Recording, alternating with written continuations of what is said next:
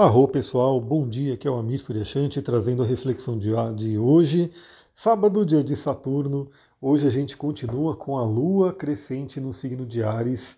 Hoje temos um dia um pouco diferente astrologicamente falando, porque a Lua praticamente não faz aspecto com ninguém, ela vai fazer somente a conjunção com Quiron. Né? E temos aí aspectos que não são envolvidos pela Lua, o aspecto do Sol e de Vênus. Eu diria que hoje é um dia de trabalho, né? Aliás, falando em trabalho, hoje eu vou dar mais uma aula do curso de cristais, do workshop de cristais. Você que se cadastrou, a gente vai poder se encontrar ao vivo hoje ou você vai poder ver a gravação. Você que ainda não se inscreveu, pode se inscrever para você poder ver as gravações, entrar na egrégora e aprender definitivamente como utilizar cristais no seu dia a dia. Bom, eu vou estar fazendo um trabalho, mas eu diria que o trabalho de hoje, né, sábado, dia de Saturno, é um trabalho mais energético mesmo, emocional. Por quê? Porque para quem está fazendo aí o seu processo de eclipse, e eu estou atendendo algumas pessoas que estão passando também, estão tendo aí pontos sensíveis sendo tocados pelo eclipse, e aí eu falo, faça o trabalho, né? faça o que tem que ser feito, aproveita o momento. Né? Vamos pegar o eclipse como oportunidade de crescimento, de evolução, né? e aí a gente aproveita esse tempo que está acontecendo agora. Então, para quem está passando aí por algumas questões intensas por conta dos eclipses, e aí vale você saber no seu mapa né, que ponto que está sendo tocado. E eu tenho certeza que o ponto que está sendo tocado você está sentindo na sua vida de alguma forma. Né? Então é só você olhar realmente, estudar, ter esse conhecimento do mapa que você vai perceber. Então, para quem está passando por questões de eclipse, hoje é um dia chave. Por quê? Hoje o Sol ele faz ali a conjunção com o nodo sul e oposição ao nodo norte. Ou seja, hoje o Sol faz conjunção com os, os pontos que determinam os eclipses.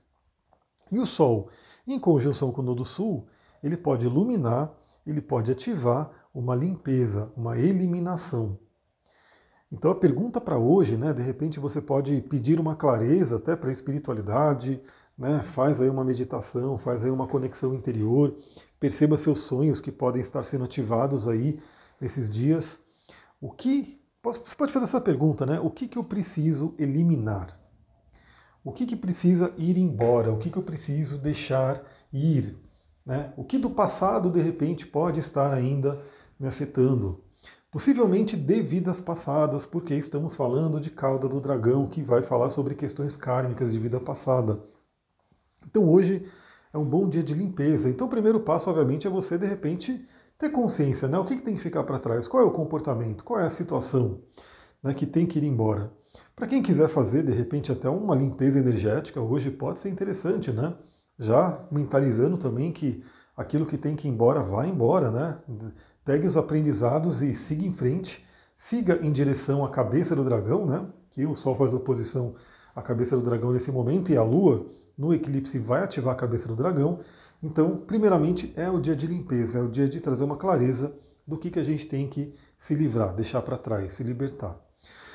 Agora, um aspecto também que é bem tenso para hoje, né? Vamos ficar de olho nesse aspecto, porque ele pode se manifestar, inclusive se manifestar de forma abrupta, né? Porque a Vênus faz oposição a Urano hoje.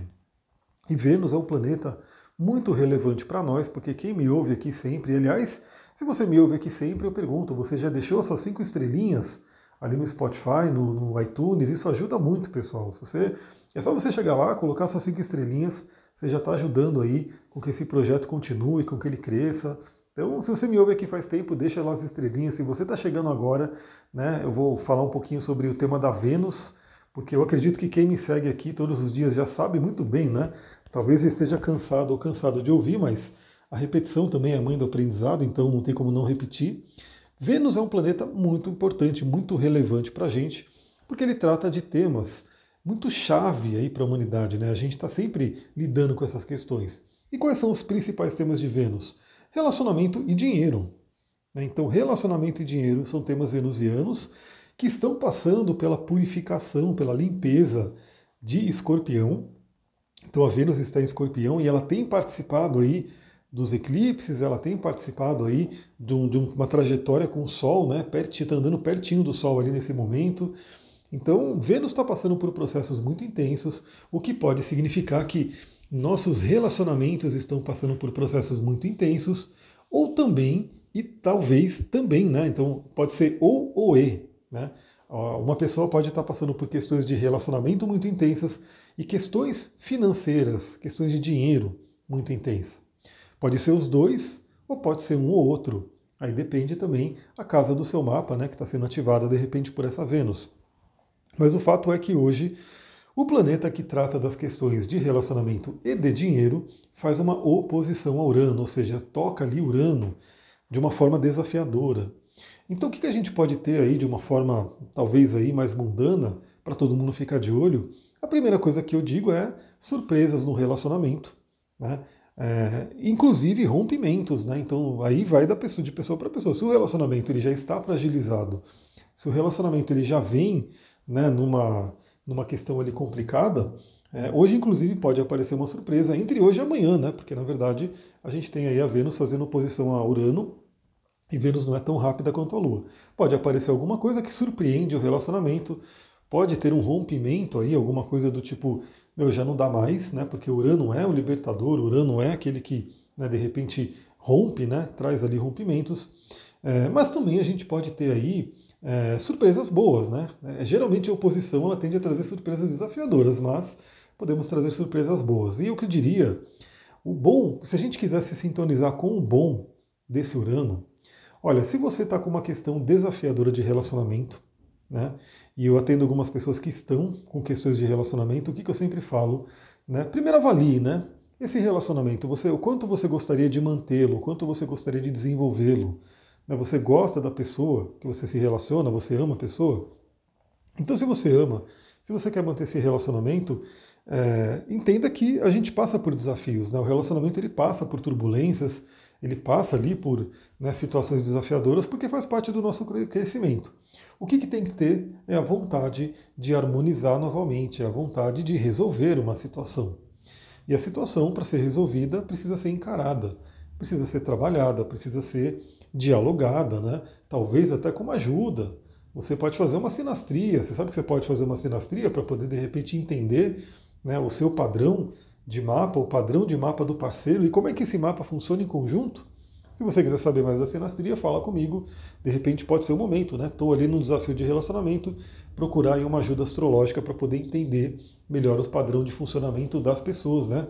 Dos envolvidos no relacionamento. Até porque sinastria não é só relacionamento de casal, é relacionamento de qualquer tipo de parceria, inclusive de pessoas com cidades e empresas e assim por diante. Então você pode buscar o conhecimento, você pode buscar uma ajuda terapêutica. O mais importante é a vontade de resolver. Então, se você tem vontade de resolver, esse Urano hoje, a sua posição com Urano, pode trazer insights, pode trazer uma conexão com a mente cósmica, né, com grandes ideias que podem ajudar você a resolver a situação.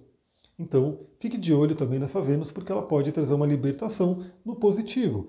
Às vezes, tem alguma questão no relacionamento que não está legal e ela precisa ser trabalhada, precisa ser purificada pela Vênus em Escorpião, e isso pode ser de repente resolvido, ou pelo menos dar um salto à resolução hoje.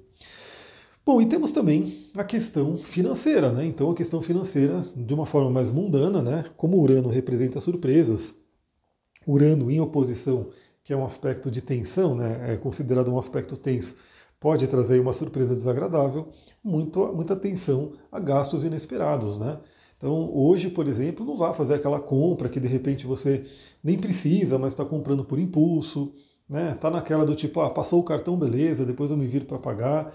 Tenha um certo, uma certa atenção ali para a questão de gastos. Lembra, hoje e amanhã, né? Fica de olho. É, às vezes pode aparecer algum gasto inesperado e aí é lidar com isso, né? É, procurar lidar da melhor forma. Mas como eu sempre gosto de trazer para o positivo, né? Qualquer tipo de aspecto, qualquer momento astrológico a gente procura trabalhar o melhor, pode ser também um momento de encarar de frente crenças limitantes com relação ao dinheiro, com relação às finanças. O que, que você pode fazer para poder se libertar, finalmente, né, se libertar de uma vez por todas, ou pelo menos ter uma grande libertação na questão financeira.